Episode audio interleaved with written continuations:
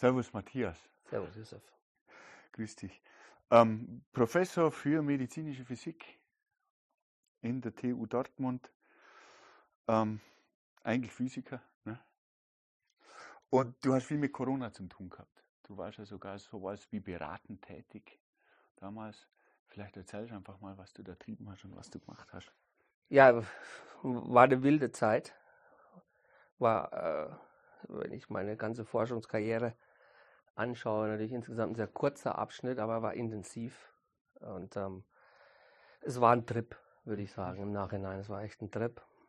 Ja, es, ich, es ging eigentlich wie bei allen los bei mir. Schulen machen zu, Lockdown, mhm. ja, März 2020. Und ich bin mein, du kennst es ja auch, das ist Häuschen da im Wald in Maasbach in Franken. Ich gedacht, gehst du da hin? Äh, können die Kids wenigstens draußen rumrennen, weil ich habe ja eine Wohnung in der Stadt. Es ist eine Stadt, die im Lockdown ist, zu in den Schulen ist mhm. doch relativ deprimierend. Also sind wir da in den Wald gegangen. Und dann habe ich was gemacht, ich würde sagen, das war so eine Art äh, Therapie. Mhm. Äh, und habe versucht zu verstehen, was da passiert. Vielleicht, was viele Physiker machen, die, die verstecken sich ein bisschen hinterm Verstehen. Ich weiß nicht, ob es Verstecken ist, aber wir machen das ja ganz gern. Dann rechnet man und es beruhigt irgendwie alles auch ein bisschen. Man vertraut drauf. Man vertraut drauf ein bisschen. Man, hat, man gewinnt ja. ein bisschen Sicherheit in einer relativ unsicheren Zeit. Ja. Und habe halt angefangen, wie vielleicht das auch viele von uns gemacht haben, eine Exponentialfunktion in die Inzidenzen von Maasbach gelegt ja. oder von Bad Kissingen, was die nächste Stadt da ist.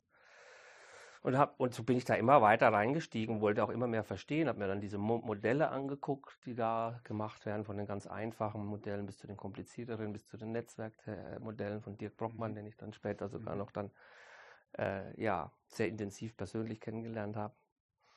Und äh, ähm, bin da auf eine Arbeit gestoßen von einem amerikanischen Theoretiker, der sich seit 20, 30 Jahren damit beschäftigt, der wie du und ich an der Boston University mal war. Mhm. Seit 20, 30 Jahren hat er früher sich auch schon mit Pandemien quasi auseinandergesetzt. Richtig, konkret. richtig. Der hat schon, äh, der hat schon ähm, vor, viel, vor vielen Jahren auch die WHO beraten bei einem Ebola-Ausbruch in, in. Westafrika und so. Der beschäftigt sich schon sehr lange mit solchen Phänomenen. Das ist nicht reine Pandemieforschung, es geht generell darum, äh, um eigentlich um Netzwerke. Ja, also auch um Flüge und Hubs. Ja, im Flügen, da gibt es ja auch so Knotenpunkte, die sowas ähnliches sind wie ein Superspreader im mhm. Prinzip von, von der Theorie her. Von der Genauso wie jetzt, welcher äh, Flughafen ist ausgefallen? Frankfurt war es doch wegen. Weiß ich gar nicht, ja. Mhm. War europaweit jetzt die Flüge versagt haben. Genau, ne? Und das ist in, in der Physiologie übrigens ja auch, ja. Mhm. Es gibt, du kannst, du kannst viel in unserem bronchialen System kaputt machen, mhm. aber bar von den Tickenschläuchen, wenn du durchmachst, ist ja, vorbei. Es ist vorbei, ja. Also es gibt dort auch Knotenpunkte in der Physiologie. Das sind dann, also die Verteilungen nennt man dann Power Laws und so weiter. Ja, und der hat was gemacht, der hat sozusagen einen Ansatz gehabt, der mir total sympathisch war von meiner Denkweise her, denn der hat gesagt, so ein Ausbruch, also so, so, so, ein, so, so, ein, Pandem so ein Ausbruch, wie man eine Pandemie findet, ist ein bisschen wie eine Phasenumwandlung. Das heißt, du hast irgendwie ein Netzwerk und da hast du ein paar Sachen, die propagieren ein bisschen und sterben wieder aus. Aber wenn es zu viel ist und es zu weit propagiert. Das ist eine Phasenumwandlung zum Beispiel. Ist eine Phase, Phasenumwandlung natürlich der Klassiker, den, den der Mensch gut kennt, ist natürlich Wasser kocht oder Wasser gefriert. Ja, das ist natürlich der Klassiker, den wir aus unseren. Was, was, was das Faszinierende äh, von der Physik aus betrachtet? Ist, dass in einem ganz kurzen Fenster sich alles ändert und du vorher nichts davon riechst. Also du sitzt bei Wasser bei, sagen wir, 0,5 Grad Celsius mhm. und du siehst praktisch keinen Unterschied mhm. zu 20 Grad Celsius plus. Und dann gehst du ein halbes Grad weiter runter oder eins und alles ist anders. Und das Ding kristallisiert durch, es hat andere mechanische Eigenschaften, elektrische Eigenschaften, thermische Eigenschaften, you name it. Ja. Alles ändert sich. Ja. Und du bist bei 0,5 und du merkst noch nichts davon. Also das heißt, du nimmst es vorher nicht wahr. Und so ein bisschen ist es mit einem Ausbruch. Da ist viel los und du merkst eigentlich, ja, und du merkst eigentlich keinen großen Unterschied, ob ein bisschen los ist oder ein bisschen mehr mhm. los ist. Und dann mach noch ein bisschen mehr. Und buff. Und dann ist die ganze Welt sozusagen infiziert. Und das ist natürlich, wenn der Virus ein bisschen übler ist und so, ist das natürlich hochgefährlich und äh, ist, äh, ist ja so, so ähnlich sind auch so gewisse Extinktionsmodelle, also Modelle, die Menschen zum Aussterben bringen können, mhm. auch gemacht, ja. Ja, das war mir halt total, war auch im Physical Review publiziert, also auch so in den Journalen, die ich gerne lese und so. Und dann, dann habe ich mich damit halt mehr beschäftigt, habe den Typ auch kontaktiert. Janir Bayam heißt der, ein theoretischer Physiker, der wie ich auch erst am MIT war und dann Boston University und dann so ein ähm, Complex Science Institut selber gegründet hat, dem er jetzt auch Direktor ist. Und ja, und der hat sich damit beschäftigt, wie man so einen, wie man so eine Pandemie eben stoppen kann. Das war mir total sympathisch. Und ich habe das ums Kaputtkriegen nicht gefunden in der deutschen Presse. Und auch kaum in der deutschen Literatur. Konkret jetzt diese, äh, diese technologische Art und Weise. Genau, also wie kehrst du etwas sozusagen, etwas, was so, so unheimlich infektiös ist, was sich unheimlich gut aus, exponentiell wächst und infektiös ist und sich also gut mhm. ausbreiten kann. Ja, ein Herzinfarkt ist ja nicht ansteckend. Ja, das deswegen, deswegen waren diese Vergleiche, wie es ist viel gefährlicher, dass man überfahren wird und was weiß ich, oder von der Leiter fällt, die waren von Anfang an Unsinn, weil wenn ich von der Leiter falle, fällt der Nachbar deswegen nicht auch von der Leiter. Die, und das ist aber das Problem. Die Infektiosität ist das Problem. Ja, nicht die, nicht die Gefahr für das Einzelne, sondern für das Kollektiv ist das Problem. Ja, und das war auch teilweise in der Kommunikation das Problem. So, ähm, ja, genau. Und er hat sich damit beschäftigt, wie kehre ich das sozusagen wieder um? Also wie kann ich ein System, das sozusagen anfällig ist, mhm. fragile, auf eine mhm. Ausbreitung, mhm. wie kann ich das so gestalten, dass ich weiterleben kann, aber dass es eben nicht mehr auf solche infektiösen, äh, ausbreitenden Erkrankungen anfällig ist. Und das kann ich, indem ich ein, ein Zoning einführe. Das heißt, ich mache kleine, kleine Bubbles. Mhm. Der Begriff Bubbles ist vielleicht geläufiger. Er hat es Green Zones genannt. Man macht dann so kleine Zonen, wo man sagt, hier in der Zone machen wir jetzt da, passen wir jetzt einfach zwei Wochen auf. Dann ist der Virus weg und dann ist in dieser Zone wieder alles wie vorher. Wie, wie wäre das physikalisch betrachtet? Nimmt man das, den Bereich raus und betrachtet dann viele unterschiedliche exponentielle Wachstumsfunktionen und versucht sie lokal zu unterbinden oder wie sind die aneinander gekoppelt überhaupt? Ah, da macht man so ein klassisches Netzwerk, also klassisch, oder also man macht eine Netzwerktheorie. Also Netzwerktheorie mit einfachen linearen Kopplungen. Genau, was? ja, oder das kann man auch komplexer machen. Das habe ich selber nicht. Das, das heißt, wenn hier ein starker Ausbruch ist, kommt in die nächste Zone 0,1 vom starken Ausbruch. Zum Beispiel, genau, okay. zum Beispiel. Ja, also da gibt es dann verschiedene Modelle, mit den Parametern kann man auch spielen. Mhm. Aber letztlich ist die, ist, ist, die, ist die Idee so, dass du halt in, dass du eine einzelne Zone entkoppelst, sodass das, was in dieser Zone passiert, erstmal nicht raus kann. Das Wichtigere ist aber, wenn man das zu Ende denkt, ist eigentlich nicht, dass da nichts raus kann, sondern dass, wenn der Virus mal besiegt ist oder das Infektiöse, nichts reinkommt. Mhm. Also es, es, ist viel wichtiger, was Grünes, eine grüne Zone, also eine Bubble aufzubauen äh, und aufrecht zu erhalten. Aufrecht zu erhalten, mhm. aufrecht zu erhalten. Das heißt, man müsste dann nachher, und das wäre aber der, der aufwendigere Teil gewesen, dafür sorgen, dass Leute, die ähm, in der Zone wohnen, die sozusagen noch stark befallen ist von dem Virus. Mhm. Und wenn, äh, wenn die sich in die grüne Zone begeben, dass die besonders gut aufpassen. Das heißt, dass zum Beispiel, ja, wenn Gemeinde A ist sozusagen virusfrei, Gemeinde B nicht, dann muss Gemeinde B, wenn sie nach A reist, gefälligsten Tests machen, bevor sie da reinreisen. reinreisen. Und, das, und das macht man ungefähr so lang, wie die Inkubationszeit von dem Virus ist, zwei bis vier Wochen, und dann ist Schluss. Und dann ist er weg. In der grünen mehr, Zone. In der, in der grünen Zone ist nach zwei Wochen Ruhe und dann macht man das mit den anderen Zonen und die haben ja eigentlich keinen Grund, viel länger zu brauchen. Also im Prinzip, wenn sich alle dran halten, geht das ziemlich schnell. Und dann ist, äh, und dann ist Ruhe. Und das Schöne ist, dass man eigentlich so den Lockdown eigentlich auch wirklich nutzt. Man macht ihn einmal und dann ist Ruhe. Mhm. Durch das, durch das, also wir, also wir wollten eigentlich den zweiten, dritten, vierten Lockdown damit vermeiden. Mhm. Wie, wie die zweite und dritte, vierte Welle. Es wurde nie wirklich getan. Ja, ähm, Australien hat es gemacht, äh, Neuseeland hat es gemacht und ähm, sind eigentlich auch äh, lange Zeit damit sehr gut gefahren, bis natürlich Mutationen entstanden sind, die man nur noch schwer in den Griff kriegt. Und was hat das gescheitert? Das ist, eine, das ist eine gute Frage. Also in Europa oder in groß, großen Teilen von Europas würde ich sagen, ist es natürlich so, dass ähm, wenn das lokal immer wieder versucht wird, aber es machen nicht alle mit, ist es schwierig. Das ist so ähnlich, stell dir vor, du wohnst in irgendeiner Siedlung und du passt super auf, dass deine Hütte nicht abbrennt. Also du äh, richtest dich nach allen Sicherheitsvorschriften, was Brandschutz betrifft. Aber um dir rund zündelt alles. Ja, weil, dann brennst du halt ja auch, auch mal auch, irgendwann auch mal einen ab. Das ist halt dann, das ist dann. Also es wäre schon notwendig gewesen, dass es auch europaweit zumindest. Das hätte sich ausbreiten müssen sozusagen Aha. in umgekehrten Sinne. Aber ich glaube, ich glaube, dass, also ja, es hat sich dann ja da ein Netzwerk rausgebildet. Also ich habe diese, ich habe das dann, meine Frau kam dann eines Tages zu mir und hat gesagt, wenn du sich so viel, also ich bin jetzt wieder im Wald, in meiner Hütte gerade, ja, in der Geschichte, wenn ich ähm, da nochmal ansetzen darf und äh, hat dann irgendwann gesagt, ey, du verbringst jetzt so viel Zeit mit der Theorie der Pandemie, schreib das jetzt dann gefälligst auch mal auf. Ja, ich habe festgestellt, der Gedanke ist tatsächlich nicht in der deutschen Literatur und in deutschen Medien nicht vorhanden.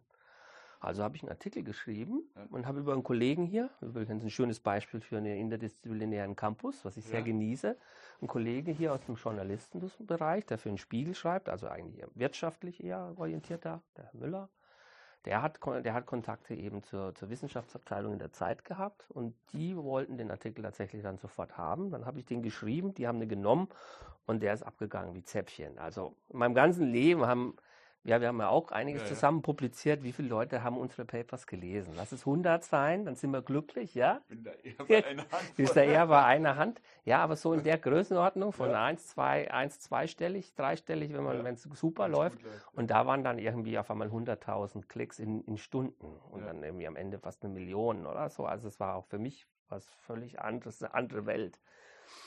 Und, und äh, langer Rede, kurzer Sinn, haben das dann viele deutsche Wissenschaftler haben das gelesen. Also auch Drosten mhm. hat sich dazu geäußert, Lauterbach, damals noch nicht Minister mhm. natürlich. Wir reden jetzt von 2020 etwa, ja mal im Herbst 2020 kam der Artikel raus. Ja, und der Artikel hat dann so ein bisschen um sich gegriffen und irgendwann ähm, habe ich dann den, ähm, den Michael Halleck angeschrieben und Leute haben mir erzählt, ich war damals noch nicht auf Twitter, soziale Medien waren für mich so ein bisschen unheimlich immer. Und ähm, hat wohl Melanie Brinkmann, die schon recht stark damals ja. irgendwie öffentlich ähm, bekannt war, hat wohl getwittert, wie toll sie diesen Artikel findet. Und äh, ich habe noch ein Interview mit den Theoretikern damals gemacht auf Englisch. Äh, und das haben die gut gefunden, also haben, so kamen wir ins Gespräch. Und dann waren wir, das war dann, wir reden jetzt von Dezember oder so irgendwie 2020, mhm. haben wir telefoniert, also die Melanie Brinkmann, der Michael Halleck, der Markus ähm, Bayer, der damals Vorsitzender vom Bayerischen Hausärzteverband, also der wusste sozusagen, was im Feld passiert sozusagen mhm. wirklich. Und wir haben uns getroffen, per Zoom natürlich damals. Und ähm, dann kam innerhalb, am gleichen Tag noch, kam der Michael Meyer-Hermann dazu, ein paar Tage später der Dirk Brockmann und dann noch Politikwissenschaftler wie die tolle Elvira Rosa, die, also was ich total genossen habe, Maximilian Mayer, mit denen zu reden. Die Ökonomen haben uns unterstützt, der, der, der Clemens Fußt und der Andreas Peichel vom mhm. IFO-Institut in München. Die Ilona Kickbusch, eine, eine Koryphäe im, im, im, öffentlichen Gesundheitsdienst, die bei der mhm. WHO war und ähm, die Denise Feldner, eine ähm, Juristin, die sie an der Schnittstelle zu Technologien ist, also die wusste viel, was so auf dem technologischen Sektor möglich ist, was für neue Methoden gibt, zum Beispiel zu testen oder so. Und dann, und dann natürlich auch der Heinz Bude, äh, äh, ja, Deutschlandversteher, ein Soziologe, der uns sozusagen das so von der Gesellschaft immer noch ein bisschen eingeordnet hat. Weil wir haben schnell gemerkt, das ist ein interdisziplinäres System. Menno Baumann, nicht vergessen, ganz wichtig, ist einer, der sich mit Familien beschäftigt hat. Der hat dann mal gleich schon mal mit dem Bild aufgeräumt, das Problem ist der Lockdown, da fliegen dann die Fäuste zu Hause. Das ist eben nicht so.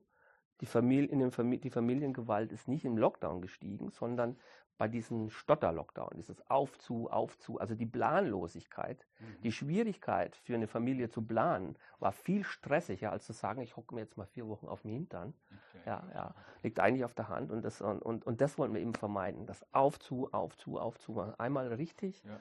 und dann ist Schluss. Das war unsere Hoffnung, das ähm, hat sich aber leider nicht umsetzen lassen. Ja, aber es war, es war ein irrer Trip und wir haben mit allen und jedem gesprochen, den man so ja. sich vorstellen kann. Äh, manches ist vertraulich davon, aber, das, ähm, aber, aber es war, war ein schöner in, Ausflug. In, wie wäre das gewesen in deiner eigenen Vision, wie es ablaufen hätte können? Dass man quasi in kleinen lokalen Lockdowns, also alles weitestgehend unterdrückt und dann in diesen grünen Zonen eigentlich ganz normal leben kann. So ist es. Und so eine Zone wäre 10, 20 das, Kilometer. Das, das, macht man dann, da macht man wirklich eine Netzwerkanalyse. Also das hat Wo die Dirk, Grenzen sich am einfachsten aufbauen Genau, lassen. genau. Man Aha. sieht zum Beispiel, also das, sowas weiß der Dirk Brockmann sehr gut, man weiß zum Beispiel, dass 70 Prozent des Verkehrs, also des, des Autoverkehrs, äh, ist eigentlich innerhalb einer Gemeinde. Ja. Das heißt, von allen Kilometern, die gefahren werden, von allen Bewohnern einer Gemeinde, ist 70 Prozent in Gemeinde. Das heißt, die belastet das schon mal überhaupt nicht. Dann musst du gucken, was du mit den restlichen 30 Prozent, der sozusagen über die Gemeindegrenze gehst. Und so musst du deine Zonen aufbauen. Also du guckst dir quasi an, wie schaffe ich die Zone, dass möglichst viel so bleiben kann, Ja. wie es ist. Das wird aber dann da, tatsächlich wahrscheinlich die, die Wirtschaft dann auch betreffen. Diese 30 Prozent, die wären ja nur diskutabel, wenn es um Industrie geht drumherum. quasi. Richtig, richtig, genau. Und für die Industrie, die Industrie wäre da im Übrigen zum großen Teil dahinter gewesen. Also nicht jeder, aber wir haben mit, wir haben mit großen Industrie, Industrievereinigungen gesprochen und die fanden das auch gut. Die haben davon auch nichts, dass da auf und zu geht. Und, und die haben zum Beispiel auch eine Industrie, wenn du äh, große Autofirmen, mit denen wir gesprochen haben, die selber auch Teststrategien aufbauen wollten, die selber äh, ähm, Lüftungssysteme, auch Filtersysteme aufbauen wollen, die haben sich halt gefragt, sollen sie da rein investieren oder nicht? Wenn sie gewusst hätten, sie müssen das jetzt durchziehen, dann hätten sie gewusst, sie investieren jetzt darin und dann ist der Käse gegessen. Aber wenn das ständig auf und zu und ich darf jetzt aufbleiben, Was- darf, die, Plan, die Planlosigkeit Das war heißt, auch für die Industrie Eine, schwieriger. eine, als- gewisse, eine gewisse Einigkeit hat gefehlt am Schluss. eine gewisse Einigkeit. So ist es. So Die es. Aufregung war schon zu groß nach dem ersten Lockdown, war schon zu viel kaputt. Also Man hätte es früher an, an, Ja. anfangen müssen. Ich, ja, wahrscheinlich gleich von Anfang an. Also ich hatte ja vermutet, meine Naivität, vielleicht da, damals noch als Physiker 2020, ich bin ja immer noch Physiker, aber jetzt mit Politikerfahrung ein bisschen, also, also, ich, also einer, einen Ausflug in die Erfahrung. Ähm, ja, damals habe ich noch gedacht, nach dem, na, in dem Sommer, nach dem ersten Lockdown 2020, habe ich gedacht, die machen halt jetzt mal auf. Dann sehen alle, das funktioniert noch nicht, das ist noch zu früh, die Zahlen kommen wieder hoch. Und dann versteht jeder, wir müssen jetzt noch mal ordentlich zumachen. Und wenn die Deutschen das machen, machen das die Franzosen auch. Und dann machen es unsere schönen Nach unsere ganzen Nachbarländer machen das auch. Und ähm, ich wusste schon, dass in Bayern an den Grenzen getestet wurde, also wir haben, ähm, ja, da haben wir ja in ähm, Berchtesgaden hatte ich da mit den Leuten gesprochen und, dann- und die Tests waren da und ich gesagt, ja, die machen das so und das ziehen wir durch. Ja, das halten wir durch, bis die Impfung kommt und dann haben wir Ruhe. Ja, und, dann haben wir. und ich habe gedacht, das machen die garantiert. Ich war entsetzt, als ich gemerkt habe, die machen das nicht. Und da habe ich zum ersten Mal gemerkt, wie wichtig Kommunikation ist und wie kompliziert so eine Gesellschaft sein kann. Ja, Ja, das also- wäre wär wahrscheinlich auch ein Hauptknackpunkt gewesen, wie Ja. man das kommunizieren kann. Richtig. Ich meine, es ist total interessant, das ist auch nachvollziehbar, aber es ist wahrscheinlich nicht für jeden Nee. ähm, sofort be begreifbar. Deswegen habe ich vorhin auch gefragt, was ein Phasenübergang überhaupt ist. Ne? Und schon allein dieses Gefühl da, dazu zu haben, dass der Phasenübergang was ganz Rabiates bedeutet, Mhm. was ganz Existenzielles, in Anführungszeichen, als, als, als Physiker weiß man, wie du gesagt hast, es ändert sich alles auf einen Schlag. Mhm. Was heute grün war, wird morgen schwarz sein. Mhm. Das, das ist natürlich total schwer zu vermitteln. Das ist schwer zu vermitteln. Wir haben deswegen auch ähm, wirklich dann in der, in der Gruppe, das habe ich da auch gelernt, das war vielleicht eigentlich auch das äh, im Nachhinein vielleicht das, das Tollste daran, dass sich so viele verschiedene Leute da kennengelernt haben, die sich auch, die auch natürlich, und die Politikwissenschaftler wissen es natürlich, wie wichtig Kommunikation ist, wie wichtig das Framing oder das Wort Narrativ, das jetzt Mhm. mittlerweile jeder kennt, äh, wie wichtig das ist, wenn man das Ganze auch, auch, auch, auch, auch, auch verkauft, sozusagen, wenn man das Ganze darstellt. Ich, ich habe halt immer das Beispiel mit den Feuern genommen, ja. Mhm. Ich, ich, ich, ich, ich gehe nicht zu einem Feuer hin und lösche es zu äh, 95 Prozent, sondern ich lösche wieder brennen. und dann lasse ich, dann gehe ich heim, schlafe und am nächsten Tag fange ich von vorne an. Das ist nicht sinnvoll, ja. Ich, ich halte es zumindest klein. Mhm. Ich halte es zumindest klein, auch wenn ich es nicht mehr ganz ausgelöscht kriege aus irgendeinem Grund, ja. Dann halte ich es immer klein. Kleines klein zu halten ist viel einfacher als großes klein zu kriegen. Läuft sowas unter Zero Covid eigentlich? Das ist ja so ein, so ein schlimmer Begriff Wir haben, wir haben damals schon, weil wir gemerkt haben, dass dieser Zero-Covid-Begriff natürlich äh, teilweise von manchen ähm, Wurde ja sofort äh, auf, also es gab ja die einen und die anderen Ja, und das war sofort extrem. Ja, ja, nee, es war ja, es war ja, und es, es gab, wir haben damals dann be bewusst den Begriff No-Covid gewählt, nicht Zero-Covid, weil Zero-Covid schon ein bisschen verbrannt war, Mhm. nämlich als irgendwie, ich sperre die Leute einfach so lange Ja, ein, bis der ja, Virus weg ist. Und wir wollten ja den Lockdown vermeiden. Wir wollten ja das Gegenteil. Ja. Wir wollten ja sozusagen mit allen Möglichkeiten der Technologie, wovon die Wirtschaft im Übrigen auch mehr hätte, Ja. ja, von Tests, äh, Tests verkaufen, äh, Luftfilter verkaufen und weiß nicht, ist vielleicht ein bisschen selektiv, aber es ist zumindest etwas, was im Endeffekt jemand hilft. Ein Lockdown legt ja nur alles platt. Die Leute vom IWO haben damals ausgerechnet, wie viele Milliarden ein Lockdown kostet. So viele Tests können, kann man gar nicht mit dem Hubschrauber über Deutschland abschmeißen umsonst wie, wie ja der Lockdown auch nur eine Woche kostet. Also mit Technologien und Strategien und Netzwerkstrategien und Wissenschaft äh, diesem Virus zu begegnen, war eigentlich unser Ziel. Und Zero Covid war natürlich Wie, in wie China. wärst du sowas gegenübergestanden, einfach alles laufen zu lassen? Ohne Nicht. Eigentlich nicht. Eigentlich gar nicht. Und da, äh, da, da, da ähm, würde ich sagen, äh, kommen wir vielleicht zu so einem Begriff wie, dass der Mensch nicht mit Wahrscheinlichkeit umgehen Ja. kann. Das habe ich, meinem ich finde ich find auch dieses, dieses exponentielle Wachstum ist unbegreiflich. Also das kann sich eben keiner vorstellen. Wenn man zweimal zwei nimmt, sind es vier, aber wenn man das zehnmal macht, sind es tausend. Ne? Ja, ja. Und dann machen wir es nochmal zehnmal, dann ist die Zahl schon viel zu lang, äh, Ja. um sie überhaupt aussprechen zu können. Ja, ich es sinnvoll, da- äh, ich- formulieren zu können. Das, das war Und wenn das jeden Tag nur passiert, heißt es, in einem Monat ist alles vorbei. Exakt, exakt, du sagst es, Josef. Und das war der, das war der erste Teil von einem Zeitartikel, den Leuten vers versuchen klarzumachen, wie schwierig es ist, auch für uns alle, auch für Physiker, wie schwierig es ist, sich klarzumachen, was exponentielles Wachstum und was Wahrscheinlichkeit eigentlich ist. Und äh, ähm, die Wahrscheinlichkeit ist, es ist ja schon schwierig, es weiß ich, das berühmte Fußballer, äh, Geburtstagsparadoxon. Ja. Ja, äh, wie hoch ist die Wahrscheinlichkeit, dass, äh, dass, dass, dass diese 22, 23 Spieler mit Schiedsrichter plus Schiedsrichter, also 23 Leute am Fußballfeld, dass zwei davon am gleichen Tag Geburtstag haben. Intuitiv sagt da jeder eigentlich winzig. Die Wahrscheinlichkeit ist 50 Prozent. Und das ist ein rein statistisches äh, Problem. Das heißt, wie beim Würfeln, das ist ganz einfach. Wenn die Sachen jetzt miteinander verknüpft sind, so die Wahrscheinlichkeit, dass der eine Geburtstag hat, hängt davon ab, dass äh, ob der andere Geburtstag hatte. Also wenn Sachen ineinander ineinander greifen, wie bei einer Infektion. Die Infektion gestern entscheidet, wie viele Infektionen heute sind. Das ist, sind verkettete Ereignisse. Dann wird die Wahrscheinlichkeitsvorhersage viel komplizierter. Das begreifen wir überhaupt nicht. Ja. Aber wir können die Verteilungen messen und die geben sogenannte Pareto-Verteilungen. Und da ist an der, der Hund an der Pareto-Verteilung ist, dass Extreme auf einmal relativ wahrscheinlich Was heißt. Pareto-Verteilung? Pareto-Verteilung ist, dass ähm, es halt so im Vergleich zu einer Gauss-Verteilung, wo man einen Mittelwert hat und ein bisschen links, davon, also ein mittleres Einkommen in der Kneipe. Also ja, ich mache mal das Beispiel von einer Kneipe, wenn ich kurz, du bist in der Kneipe und bestimmst das mittlere Einkommen der Leute, die in der Kneipe hocken. Sagen wir mal 2000 Euro pro Monat plus minus 500 Euro.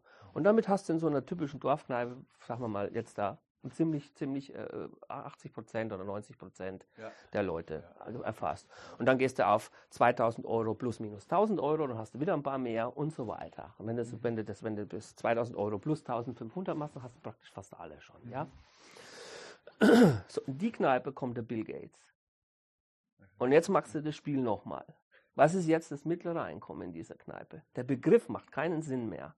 Weil du kannst natürlich jetzt der Brute Force einfach alles zusammenzählen und durch die Anzahl der Mitglieder teilen. Dann kommst du auf was weiß ich, ein mittleres Einkommen von zwei Millionen. Kein Mensch in dieser Kneipe hat das Einkommen zwei Millionen. Weder der Bill Gates, weil der hat das, was weiß ich, das hundertfache, schieß mich tot. Und die anderen haben viel, es kommt ein Blödsinn raus. Und in gewisser Weise ist der Bill Gates sowas wie eine Pandemie. Es heißt, es sind, äh, das heißt, wir müssen, und, diese Pandemie, die kann eben dazu führen, dass sie kann so katastrophal werden, dass es quasi eine ganze Gesellschaft ausrottet. Und selbst wenn die Wahrscheinlichkeit extrem klein ist, da wir ja Wahrscheinlichkeiten Wachstum. so schlecht einschätzen Ja, ja. können, müssen wir in dem Fall davon ausgehen, dass es passieren kann. Das heißt, risikofreudig ist völlig in Ordnung, aber nicht, wenn die absolute Existenz am Spiel steht. Das war ja auch viel diskutiert, ob es überhaupt so gefährlich ist. Richtig. Und das, glaube ich, hat uns damals ziemlich früh Bergamo gezeigt, also oder Mailand, ja, hat uns das, glaube ich, gezeigt, was das für ein Scheiß sein kann. Ja. Und, und, und es hätte noch ein bisschen schlimmer werden können oder ein bisschen besser. Das wusste ja keiner. Das, der, von wegen nur der Lockdown legt irgendwas lahm, das wäre ja noch viel gravierender geworden, wenn einfach mal halb Deutschland krank gewesen wäre. Und dann wäre es richtig schlimm. So ist es, so ist es. Und, und, und ich war auch Und es überhaupt. wäre es wär, es wär so gekommen. Also wenn man sowas offen lässt, dann, dann kriegt das jeder. Genau. Und wenn ich die Wahl habe, wenn ich nicht, wenn ich sozusagen, wenn ich sozusagen zwei Möglichkeiten habe, also wenn ich in ein Flugzeug steige und ich habe eine leichte Vermutung, dass der Pilot besoffen ist, dann steige ich nicht ein. Wenn es dann hinterher rauskommt, er war nicht besoffen, habe ich einen Flug verfasst. Ja. Wenn ich aber einsteige und er war besoffen, Kann steht meine Existenz auf dem Spiel. Das heißt, Muss nicht. Ne? das heißt, Aber ja, kann- es muss nicht, aber sozusagen risikofreudig ja, aber nicht, wenn es um die Existenz geht. Und es ging dort, äh, ich glaube, so viel war doch gesichert, dass es zumindest um die Existenz der alten Leute geht. Und ähm, ich bin nicht bereit dafür, die zu opfern, nur weil sie älter sind. Also ich finde die goldene Regel, Ja, also behandle andere so, wie du selber behandelt werden möchtest, gilt Da auch. kamen, da kamen ja unglaublich blöde Aussagen zustande. Ja, genau, Die auf die, auf die können wir verzichten oder so. Ja, also das, ähm, ja, und man stirbt man an Corona oder mit Corona und alles. Mhm. Also ich denke, es war klar, dass das eine Katastrophe werden kann, wenn man nichts tut. Und damit war Handlung eigentlich angesagt, meines Erachtens. Deswegen war Laufen lassen für mich Aber wenn ich von mir spreche, mir war das nicht klar. Ne? Ich war, bei Webasto war der erste Fall. Ne? Mhm. Und zwei Wochen nachdem der Fall war, war ich bei Webasto zu Gast. Ne? Mhm. Da, da, war, da war ja nichts, da war ja Ja. nichts los. Und das, das war irgendwann November, Dezember, keine Ahnung. Und im März war da plötzlich, ja, das Erste, was man mitkriegt, sind, dass die Schulen zu sind und man sich komplett umorganisieren muss. Und dann war zwei Wochen irgendwie sehr idyllisch. Ne? Schöne Zeit. Ja. Und dann äh, war irgendwo die Erwartungshaltung, aber also nicht, dass ich drauf gezählt hätte, aber irgendwo war eine Erwartungshaltung da, ja, jetzt wird es dann schon wieder mal vorbei sein. Und dann aus dem Interesse raus habe ich auch recherchiert und es gab Probeläufe zu Genüge, in Anführungszeichen, so es wurde ja durchgespielt und drei Jahre waren auf, auf, auf jedem theoretischen Experiment veranschlagt. Zwei bis drei Jahre auf jeden Fall. Kann nicht schneller gehen. Mhm.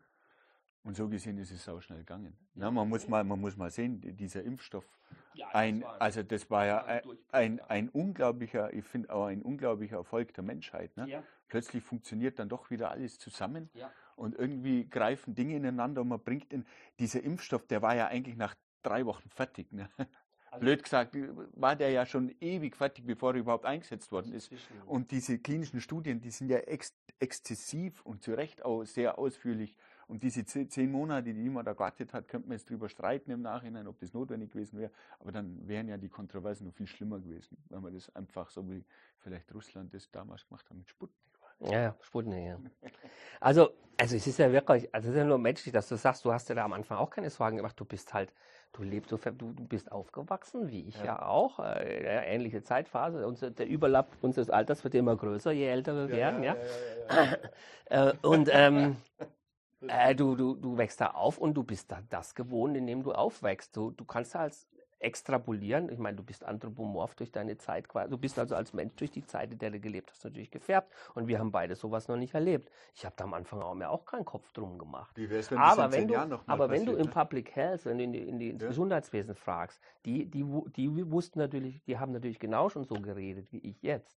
Ich habe das halt jetzt erst gelernt. Aber, aber die haben natürlich genug Katastrophen schon mit Ebola und sonst was und gelebt und kennen die Historie der, der Pest und was weiß ich alles. Ja. Interessant, dass aber diese Erfahrungen überhaupt nicht so richtig wertgeschätzt worden sind. W- Wann, wann ist was über Ebola gestanden oder irgendeine, es kamen immer so seltsame Beispiele von der Pest oder der spanischen Grippe oder irgendwelchen historischen Katastrophen, Mhm, mhm. schlussendlich Katastrophen. Ja.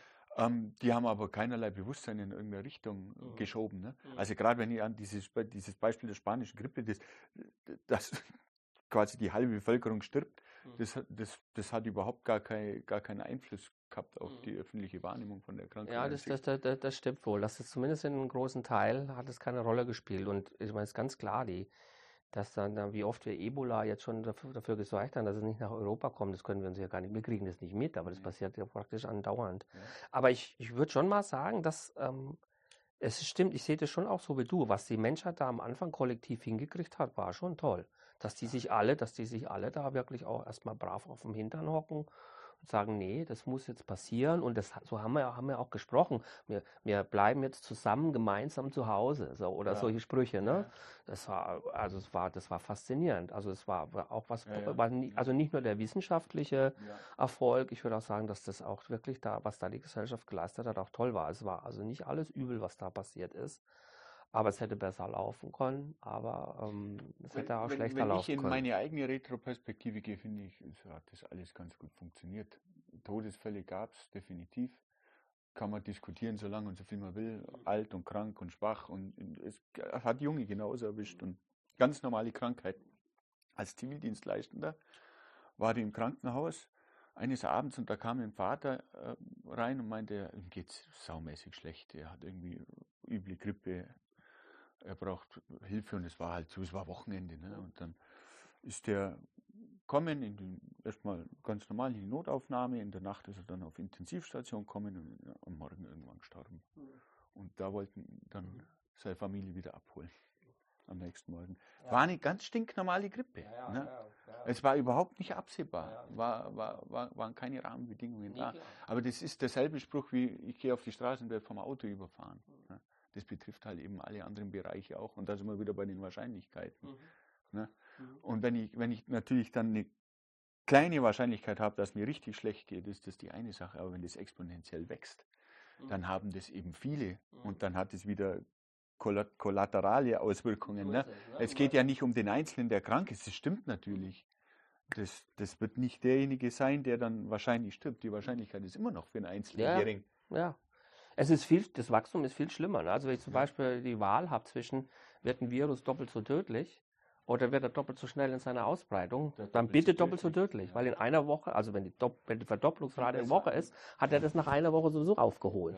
Ja, weil du doppelt so viele Leute hast und damit ja. sterben dann genauso viel wieder. Also äh, absolut. Ne? Das ist also, richtig. Ne? Das ist völlig, eine, völlig, völlig irrelevant. In einer Woche ist es irrelevant. Nach einer Woche ist es äquilibriert. irrelevant. Die sind einfach doppelt so viel krank dann und dann ja. sterben wieder gleich. Aber das ist ja gefühlt, aber gefühlt, stell dir einen Medienbericht vor, äh, neuer Virus, doppelt, Virus. doppelt, so, doppelt so tödlich. Das wirkt doch ganz anders, wie wenn du sagst, die Verdopplungszeit ist doppelt so hoch. Und da kommen jetzt Varianten und man liest es immer wieder, ne? Ja. wie viel gefährlicher oder weniger gefährlich oder weniger oder mehr ansteckend die sind oder nicht sind. Hm. Ja, es war, es war, war, eine, war, war eine irre Zeit. Also was, wie gesagt, ich würde sagen, da war Positives dabei, wie sich die Gesellschaft zum Teil am Anfang verhalten hat.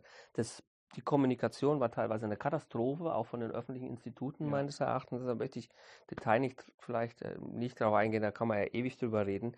Es wird jetzt ein bisschen darauf ankommen, was wir daraus machen. Ja. Also wenn wir jetzt zurückblicken, was haben wir daraus gelernt? Sind wir für die nächste Pandemie besser oder schlechter vorbereitet? Weil kommen wird sowas oder in der einen oder anderen Form wieder.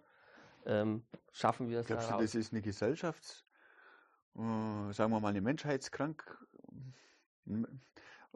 also sowas, was die Menschheit vielleicht in Zukunft mehr plagen wird, weil es mehr Menschen sind. Also sowas wie eine Pandemie, wie, wie, wie wir sie jetzt hatten. Ähm, es gab andere Pandemien, aber da sprechen wir von der spanischen Grippe oder der Pest und da waren die Umstände ganz andere. In also, der also, Form war das ja relativ einzigartig über die letzten 100 Jahre. Also ich sehe, wir sind natürlich viel besser vernetzt heute. Ja. Das heißt, wenn irgendwo was passiert, passiert es ziemlich schnell überall. Ja. ja. also durch auch wieder ein Netzwerk, ne? Ja. Da man die Flughafen, hab's, du hast ja vorhin gesagt. Also wenn es irgendwo kracht, dann ist das ruckzuck überall. Das, äh, das war früher nicht so. Das ist sicherlich etwas, was, was neu ist, was wir uns, worüber wir uns im Klaren sein müssen. Äh, das Zweite ist natürlich, dass man auch erwartet durch die Verschiebung des Klimas, zum Beispiel der Moskito, die Moskito wandert immer weiter nach Norden. Ja, also ist jetzt teilweise schon in Italien, teilweise äh, da in, in, in Norditalien schon aufgetaucht. Also dadurch, aber ich meine jetzt eigentlich auch nicht nur jetzt einfach die Gefahr für Pandemien, ich meine eigentlich auch, wie man mit solchen, solchen Situationen umgeht. Ja, nicht jede, also auch die ganze Klimadebatte wird ähnliche Diskussionen führen. Es hat einen ähnlichen Charakter. Ja, es hat keine wahrnehmbaren Auswirkungen für den Einzelnen. Es gibt wieder eine Wahrscheinlichkeit, dass man am Hitzschlag stirbt, was wärmer wird oder was auch immer. Und die Kommunikation wird wichtig sein, wie du sagst, ja. die Leute müssen es verstehen, um mitzumachen. Das wird sehr wichtig sein. Fake News werden eine wichtige Rolle spielen. Also den Leuten klar, stimmt doch alles gar nicht. Ja, also. Wo kommt das her? Neurologisch betrachtet, jetzt Aha. mal ganz physiologisch gesprochen, was, was, was reizt denn den Menschen dran, an sowas zu glauben? Das hat doch, das hat doch keinen evolutorischen Antrieb mehr. Also ich, ich, ich, also ich könnte mir ja vorstellen, also meine Frau ist ja Psychiaterin und wir reden ich fand die ganze Psychologie hinter der Pandemie natürlich auch ganz interessant. Und es ist schon so, dass, ähm, dass es schwierig ist, glaube ich, für einen Menschen gesagt zu bekommen, so jetzt ändert sich alles. Ja, das ist, das, das mag er nicht unbedingt. Also, das war ja schon immer so. Schon ja, immer so. Menschen zu sagen, die Erde ist jetzt nicht das Zentrum des Universums, ist nicht einfach. Wobei man jetzt, wir jetzt natürlich drüber lachen, warum haben wir denn sowas überhaupt jemals angenommen? Es ist ja nur ein menschlicher Narzissmus, quasi ja. zu sagen, wir sind irgendwie die Größten im Universum. Also ich glaube schon, dass, es, dass, dass, äh, dass äh, auf große Änderungen Menschen Aber stressen. Aber Narzissmus deutet ja eigentlich auf Unsicherheit hin oder? Ja, ich meine es jetzt gar nicht, ich meine es gar nicht Narzissmus zu negativ. Im Klassischen ist es eine Unsicherheit und es ist wahrscheinlich auch eine Art Unsicherheit. Aber dass wir uns irgendwie für wichtig halten, ist, hat ja auch stabilisierende Bedingungen. Also Narzissmus, ich meine es wirklich, ja. wirklich in allgemeineren Sinne. Vielleicht ist es, weil es Narzissmus auch in der Zeit einen rein, rein, rein negativen Touch bekommen hat Vielleicht ist es bessere, besser zu sagen, der Mensch ist doch persönlich sich am nächsten irgendwie und, und äh, denkt dann, äh, er ist irgendwie auch wichtig und es ist so in der ganzen Entwicklung der Physik. Ja, wie gesagt, warum haben wir gedacht, dass die Erde im Mittelpunkt ist. Ähm, Licht, Licht war lange Zeit. dann der Weg, sowas zu, zu kommunizieren. Also ich finde, das ist, ist, total interessant, hat ja viel mhm. mit Lehre auch wieder zum tun ja, ja, am Schluss. Ja. Und äh, es ist immer, also die Geschichte, die, die kann jeder nachvollziehen. Wenn man was gesagt bekommt, funktioniert es ein bisschen. Mhm. Wenn man was ähm, vorgeschrieben bekommt, funktioniert es ein bisschen schlechter. Mhm. ähm, wenn man einen Vorschlag gemacht kriegt, dann funktioniert es ein bisschen besser, aber eigentlich hat man ja gern den Effekt, dass man nicht diesen langen Verstehensprozess immer wieder selber gehen muss. Mhm. Also wie, wie schafft man es, wenn ich die Frage mal so formulieren darf, wie schafft man es, ähm, der Menschen ein bisschen zu, zu trainieren, seine eigenen schneller zu trainieren, also sein, oder seine eigenen Schwächen in, den, in seiner Denkweise zu sehen. Wie kann man sich besser reflektieren? Besser oder? reflektieren, genau. Wie, wie schafft man das? Also ich ich, ich übe, ich übe, also ich mache halt, ich mache kleine Gedankenspiele manchmal mit Zeitreisen. Ja, also ich denke mir, Aha. Wie würde ich jetzt über die Sache denken, wenn ich jetzt da irgendwie, wenn ich gewisse Sachen konstant halte, als 200 Jahre in die Vergangenheit reise. Also es war zum Beispiel, wir hatten neulich eine Debatte, was was von Artificial Intelligence mhm. sagt, hatten wir neulich eine Debatte, hat mich einer gefragt und hat gesagt, er macht sich Sorgen, dass der Mensch halt ersetzbar wird oder so, ja, durch, durch die Artificial Intelligence. Ja. Und, ähm, und ich habe gesagt, ja, die, aber ich kann mir das, also jetzt aus rein wissenschaftlicher Sicht, ich kann ich mir das nicht vorstellen, weil stell dir vor, du nimmst jetzt die Artificial Intelligence, so gut wie sie jetzt ist, also du nimmst die KI mit und gehst 200 Jahre zurück. Kannst du dir vorstellen, dass KI ein EKG baut oder erzeugt oder erfindet? Kannst du dir vorstellen, dass KI einen Kernspin baut? Das heißt, das heißt, das heißt, das heißt, das heißt, Im Prinzip gebe ich dir da recht. Momentan wäre das, da schauen wir den Chat GPT an und dann gibt er mir irgendeine leere Antwort aus dem, was er alles gelernt hat. Aber da befinden wir uns gerade auch in einer Phase von exponentiellem Wachstum. Was mich da ähm, fasziniert hat, war zum Beispiel dieses Spiel gegen diesen Lee Sedol in mhm. Go. Ich weiß nicht, ob du dieses Spiel kennst, Go. Das sind diese kleinen schwarzen Smarties, die man auf dieses Brett platziert, 13 auf 13 ja, Plätze ja, gibt es. Ne? Ja, genau. Kann, ja. Und das hat ja eine deutlich viel höhere Variantenvielfalt an möglichen Spielen wie Schach zum Beispiel. Mhm. Und bis vor zwei Jahren oder drei Jahren, oh nee, das ist schon länger her, ich glaube, das ist schon fünf Jahre her, gab es keinen, keinen, keine künstliche Intelligenz, die den ähm, Großmeister in Go besiegt hätte. Mhm. Auch nur annähernd. Mhm. Auch nur annähernd. Also es war wirklich ein großes Rätsel, wo bei Schach, ähm, Schach, diese ganzen Schachcomputer, die spielen ja eine ganz andere Rolle jetzt. Also diese ganze Schachcommunity, die Schach spielen, die hat sich auch komplett geändert. Mhm. Die nehmen das als Hilfsmittel her und das, das, das, das hat ja schon äh, Züge von Doping mhm. quasi, wenn man irgendwelche Züge spielt, die ein PC nur spielen wird, weil sie so absurd sind. Mhm. Aber ist eine andere Geschichte. Auf jeden Fall, vor vier oder fünf Jahren gab es dann eben durch künstliche Intelligenz so eine KI, AlphaGo hat die geheißen, mhm. die hat den besiegt. Da, da, daraufhin hat dieser Lisidol aufgehört, irgendwann Go zum Spielen, weil er okay. gesagt hat, dann macht es ja keinen Sinn mehr. Für ihn zumindest ist natürlich fraglich, ob das tatsächlich so ist. Ähm, das Interessante daran war aber, die hat dann weiter gegen sich selber gespielt mhm. und ist jetzt um ein hundertfaches besser mhm. als die besten menschlichen mhm. Spieler. Und das fand ich dann wieder einen ausschlaggebenden Punkt. Es war zwar sehr spezifisch, natürlich es gab ein Regel, Regelwerk und so weiter. Aber es war doch sehr beeindruckend. Und was dann vor zwei Jahren passiert ist, man hat eigentlich dasselbe Framework um dieses Regelwerk angewendet, um Proteinfaltung mhm. vorherzusagen. Das fand ich dann nur deutlich beeindruckender. Mhm. Obwohl es zu dem Zeitpunkt immer nur Sachen sind, die um, ich sag mal, um äh, saubere Datenanalyse gehen. Mhm. Dinge, wo der Mensch vielleicht zu schwach ist.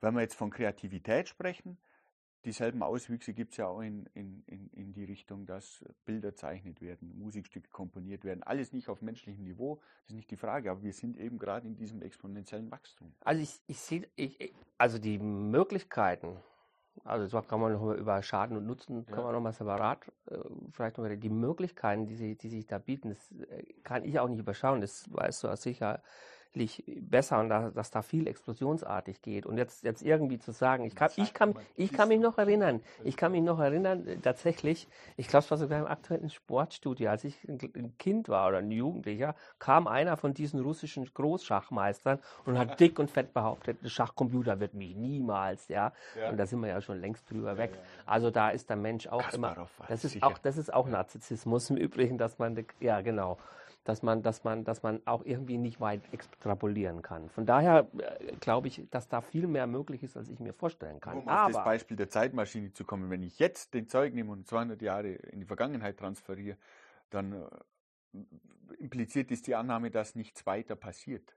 Aber wenn ich jetzt alles nehme und in 200 Jahre in die Vergangenheit transferiere und alles, was jetzt an Wachstum und Weiterentwicklung passiert, ähm, passieren lasse, dann äh, wage zu bezweifeln, dass irgendjemand eine Prognose wagt. 200 Jahre sind viel zu viel. Naja, ich würde würd sagen, ich sehe, was ich doch noch nicht sehe an, an, der, an, der, an der KI, wo das herkommen soll, ist, ähm, was, so, was die wirklichen Durchbrüche in der theoretischen Physik oder in der Physik waren, generell in der Naturwissenschaften, waren eben immer damit verbunden, dass der Mensch sich selber so ein bisschen aus dem Mittelpunkt gerückt hatte. Also dass der Mensch denkt, ich bin nicht, die Erde ist nicht Zentrum des Universums. Nee, Licht ist nicht nur das, was ich sehe und Schall ist nicht nur das, was ich höre und Zeit ist nicht das, was der Mensch wahrnimmt, sagt uns Einstein und so weiter. Und das waren immer, also es waren Durchbrüche von einer anderen Art die ich nicht sehe, wie die zustande kommen sollen. Ich, also ich, ich, ich kann mir, so ich, also äh, exponentielles Wachstum aus etwas, aus einem Nukleus, der existiert, gerne. Aber der Nukleus selbst, den sehe ich nicht. Also ich kann mir, kann mir nicht vorstellen, wie die Quantenmechanik äh, ohne Menschen, also nur in der Gegenwart von KI zum Beispiel hätte entstehen sollen. Oder selbst auch andere Theorien. Weiterentwicklungen oder aus wenig viel machen, gerne. Aber dieser, dieser, dieser, dieser, dieser Sprung, was ja auch immer nur Individuen geschafft haben, was auch nicht oft vorgekommen ist. Also es ist viel möglich dazwischen. Aber, aber, aber diese, diese sprunghaften Ideen, die erstmal die Gesellschaft überhaupt nicht berührt haben, im Gegenteil, so wie du vorhin gesagt hast, sogar, also wie wir vorhin diskutiert haben, gestresst mhm. haben. Wer wollte hören, dass die Erde keine Scheibe ist? Also, du spinnst doch gleich die eine Scheibe. Ja, jetzt erkläre ich mein Kind seit 18 Jahren, dass die Erde eine, eine, Scheibe ist. Jetzt kommst du da an und soll ich dem was anderes erzählen? Mhm. Wie stehe ich denn da bei meinem Kind da? Das ist äh, klar, das geht, das setzt sich natürlich nicht schnell durch. Aber wir wissen heute, wie wichtig es war, äh, dass, dass die Leute wie Planck und Einstein sich über, über, über Quanten den Kopf zerbrochen ich meine, haben. Das, das was, was bei Einstein faszinierend ist, ist ja die Bildhaftigkeit. Mhm. dass es dem Menschen begreiflich gemacht worden ist mhm. an, an, an sich, das Formelwerk, das aufgestellt worden ist. War das nicht Poincaré? Hat es doch die, die, die Formeln dazu, hat er doch drei Monate vor Einstein fertig gehabt für die allgemeine Relativitätstheorie. Aber diese, das ganze mathematische Konstrukt hat ja bestanden, aber das ist ein anderer Aspekt. Minkowski die Idee, Hilbert, ja. Keine mhm. Ahnung mit den Namen. Min, Minkowski war der, war der, war der für die spezielle, ich glaube der Hilbert war dann, ja, ja, ja, für die allgemeine, oder? Aber das weiß ich nicht mehr genau, wer ja, da ist. Aber, aber vielleicht ganz wichtig, aber wenn du Einstein liest, kommt erstmal Text. Ja, ja. Da kommen absolut. lange keine Formeln. Absolut, das meine ich damit. Der hat das, der hat das, begreiflich gemacht. Da sind wir auch wieder bei dem Punkt, das haben wir vorhin auch diskutiert. Sobald ich meine Anforderungen äh, formulieren kann für mein Problem, ist der Rest eher eine Ingenieurstätigkeit. Ja. Und das, das war vielleicht auch den Schritt, der Einstein äh, so auszeichnet hat, ja. der diese Explosion, hast du gesagt, ja, da verursacht hat. Es ist, nicht, es ist nicht die Sache, dass er toll rechnen kann. Ja oder schwere mathematische Formeln da an, anbringen kann. Da kamen Dinge raus, die waren eigentlich für die wenigsten nicht denkbar zu dem Zeitpunkt. Wirklich im wahrsten Wortsinn. Also nicht, nicht, nicht, nicht undenkbar als, als, als, als, als, als Wörtchen, sondern wirklich, die waren. Undenkbar, nicht zu denken. Ja, die waren einfach nicht, die waren einfach nicht drin. Die waren nicht drin. Was und ab und ganz zu natürliche solche Leute. sind. Das, das ist auf, das ist, finde ich, einen super interessanten Aspekt, ob's, wo wo das vielleicht jetzt nur liegt, ne? wenn man jetzt an die Standardtheorie denkt. Man kann ja irgendwelche Dinge auf 16 Nachkommastellen genau vorhersehen. Eigentlich unsere alltägliche Umgebung kann man, wenn der Rechner groß genug wäre und der Datenhaushalt ähm, gut genug wäre, könnte man alle unsere Gedanken vorhersagen. Darf man vielleicht so profan formulieren. Es ist aber ein reines Gedankenexperiment. Man scheitert ja an, an der Menge der Daten mhm. und an der Durchführung von diesem Gedankenexperiment. Und da wäre es interessant, ob es dann da auch mal äh, den nächsten Schritt gibt, eine Sichtweise, wo das dann weiter abstrahiert. In dem Sinne, dass wir noch nicht mal mehr an unsere eigene Realität da gebunden sind. Mhm. Also in der Wahrnehmung, wo wir sind. Keine Ahnung, eine Stringtheorie versucht dann nur die Gravitation mit dazu zu vereinigen. Mhm. Das sind aber äh, von, von der physikalischen Umgebung, die wir wahrnehmen, uninteressante Dinge. Mhm. Der nächste Schritt wäre ja dann äh, hinter die Kulisse da zu blicken. Mhm. Was steckt denn dahinter? Ähm, da gibt es ja, ja so abgefahrene Wissenschaftler, die so eine Simulationstheorie propagieren, dass wir alle nur in der Simulation leben. Mhm. Und warum auch nicht? Ich habe mhm. da noch nicht mal was dagegen, wenn ich ehrlich bin. Es tut mir erstmal nicht weh im mhm. ersten Moment. Mhm. Bin ja immer noch der gleiche, der da, mhm. der da vor mich hinlebt. Und da wäre es interessant, ob es diesen Abstraktionsschritt dann noch gibt, da hinter die Kulissen reinzublicken mhm. und ob es überhaupt noch von Interesse ist. Also ich, ich sagen vielleicht doch nochmal zur Vorhersagbarkeit von allem würde ich dir bedingt recht geben. Das ist komplett vorhersagbar. Wegen der Quantenmechanik? Ja, mit der, mit der, nee, nee, sondern ich glaube nur, dass wir was vorhersagen können, was wir auch verstanden haben. Und zum Beispiel, wenn wir keine Gehirntheorie haben, wenn wir nicht wissen, wie das Gehirn funktioniert, kann ich nicht vorhersagen, wie ein Mensch sich verhält. Ich beziehe, mich jetzt, ich beziehe mich jetzt auf diese Grundregeln. Ne? Wenn ich es runterbrich, kennst du dieses Spiel live? Mit diesen, äh, es ist eigentlich nur ein äh, kariertes Schachbrett mhm. und man malt ähm, einzelne Kästchen auf, mhm. aus und immer wenn drei Zellen zusammen sind, also drei Zellen um eine Zelle drumherum sind, okay, wird die ja, ausgemalt ja, ja, und wenn man es nicht macht, dann geht sie weg. Da entstehen ja unglaublich komplizierte Sachen drauf. Mhm. Gleiter, Flieger und irgendwie wird bewiesen, dass das eigentlich auch als komplett vollständiger Rechner benutzt werden kann, mhm. weil es eben dieses Rhythm, diese rhythmischen Signale gibt und so mhm. weiter. Und wenn wir, wenn wir das jetzt als die untersten Regeln anschauen, sind die relativ einfach und mhm. bringen aber was unglaublich Komplexes hervor. Mhm. Ne? Keine Frage. Die, diese, diese Anwendung, ich, diese, diese rein hypothetische Anwendung also, auf jedes, jedes einzelne Atom in meinem Gehirn von diesen Standardtheorie-Regeln und von der Quantenfeldtheorie, die dahinter steckt und allem, ähm, was absolut utopisch lä lächerlich ist, kann man nicht machen. Mhm. Ähm, aber das impliziert für mich durchaus, dass ähm, dass es theoretisch im Gedankenexperiment so wäre, dass man es mit sehr hoher Wahrscheinlichkeit vorhersagen kann, was für einen Gedanken ich in zehn Sekunden habe. Ich weiß es nicht genau. Also äh, man kann da sehr komplexe Sachen mit erzeugen mit diesen Regeln. Tolle Dinge, ja. ja. Ich weiß, Manfred Eigen hat die damals schon benutzt, nur mit so alten, mit so schwarz-grünen Monitoren hatte der damals noch gehabt. Ja. Und so absolut faszinierend, mit ganz wenig Regeln. Und äh, da war dann das mit diese, diese tollen Muster, die die Vögel bilden, wenn sie, ja. wenn sie, wenn sie ihre Flugrichtungen ändern, so ganze Schwärme ja, genau, und Schwärme. Genau, absolut faszinierend. Aber ob es in der Realität so passiert, ist nicht klar. Also wahrscheinlich doch eher nicht. Das heißt, du, sag, du, du, du erzeugst nicht, eine neue Realität, Realität. Auf, auf so einfachen Basisregeln passiert. Äh, ich glaube, ich glaub, dass es ein unheimlicher Zufall wäre, dass wir diese Regeln zufällig richtig erwischen. Nee, also ich, äh, ich glaub, be betrachten wir mal den, den Raum mathematisch gesehen von allen möglichen Regeln.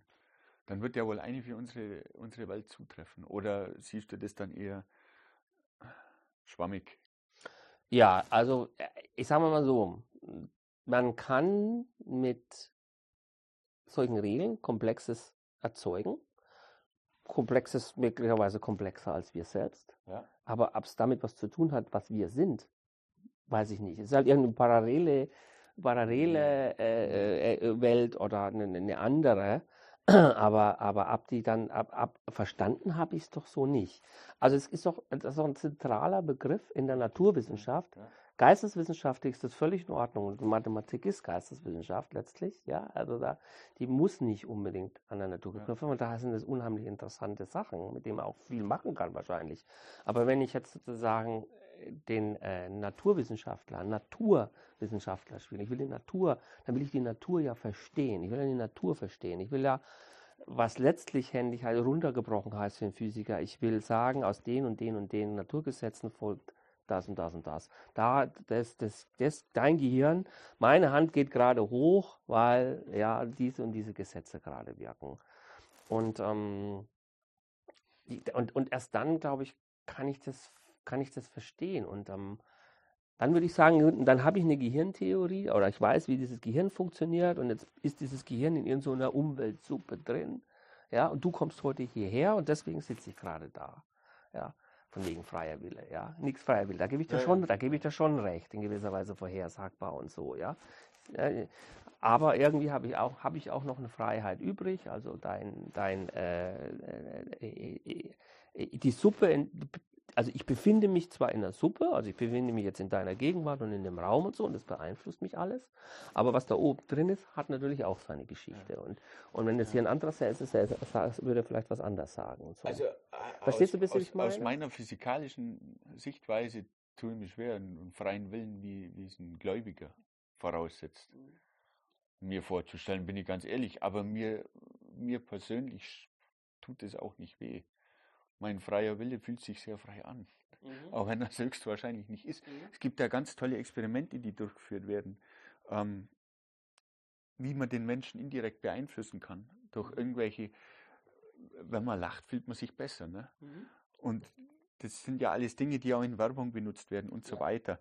Das heißt, man hat durchaus großes Wissen darüber, wie man, wie man den freien Willen beeinflusst. Ne? Also was man dann einkauft und was man denn isst, das hat nicht mehr viel mit dem ursprünglichen Natürlichen zu tun, aber man war auch als Urmensch im Urwald beeinflusst von seiner Umgebung. Wenn da eine Frucht wunderbar rosa geglänzt hat, dann hat man die halt einfach mal probiert und gegessen. Selbstverständlich. Es, äh, also, als super Beispiel habe ich auch neulich gehört, den, kennst du den Nag-Faktor? Nag vom, vom englischen Wort nagging, also Nerven, also ein Kind, das, das Ja. nervt und querelt. Es war in den 50er Jahren, äh, bis dahin war eigentlich auch in Amerika tabu, eigentlich Werbung zu adressieren an kleine Kinder. Das war einfach moralisch, das macht man irgendwie nicht. Ja. Ja. Wenn ich, wenn ich, wenn ich einen 18-Jährigen zum Autokauf verführen will, dann kann ich jeden Scheiß den verkaufen. Ja, von wegen, also ich muss den nicht informieren, dass er rationale Entscheidung trifft. nee, im Gegenteil. Ich informiere den überhaupt nicht, sodass er eine emotionale Entscheidung trifft beim Autokauf. Ja. Das war alles in Ordnung, äh, aber Kinder waren tabu. Und dann in den 50er Jahren kam dann irgendwann mal Mr. Potato Head.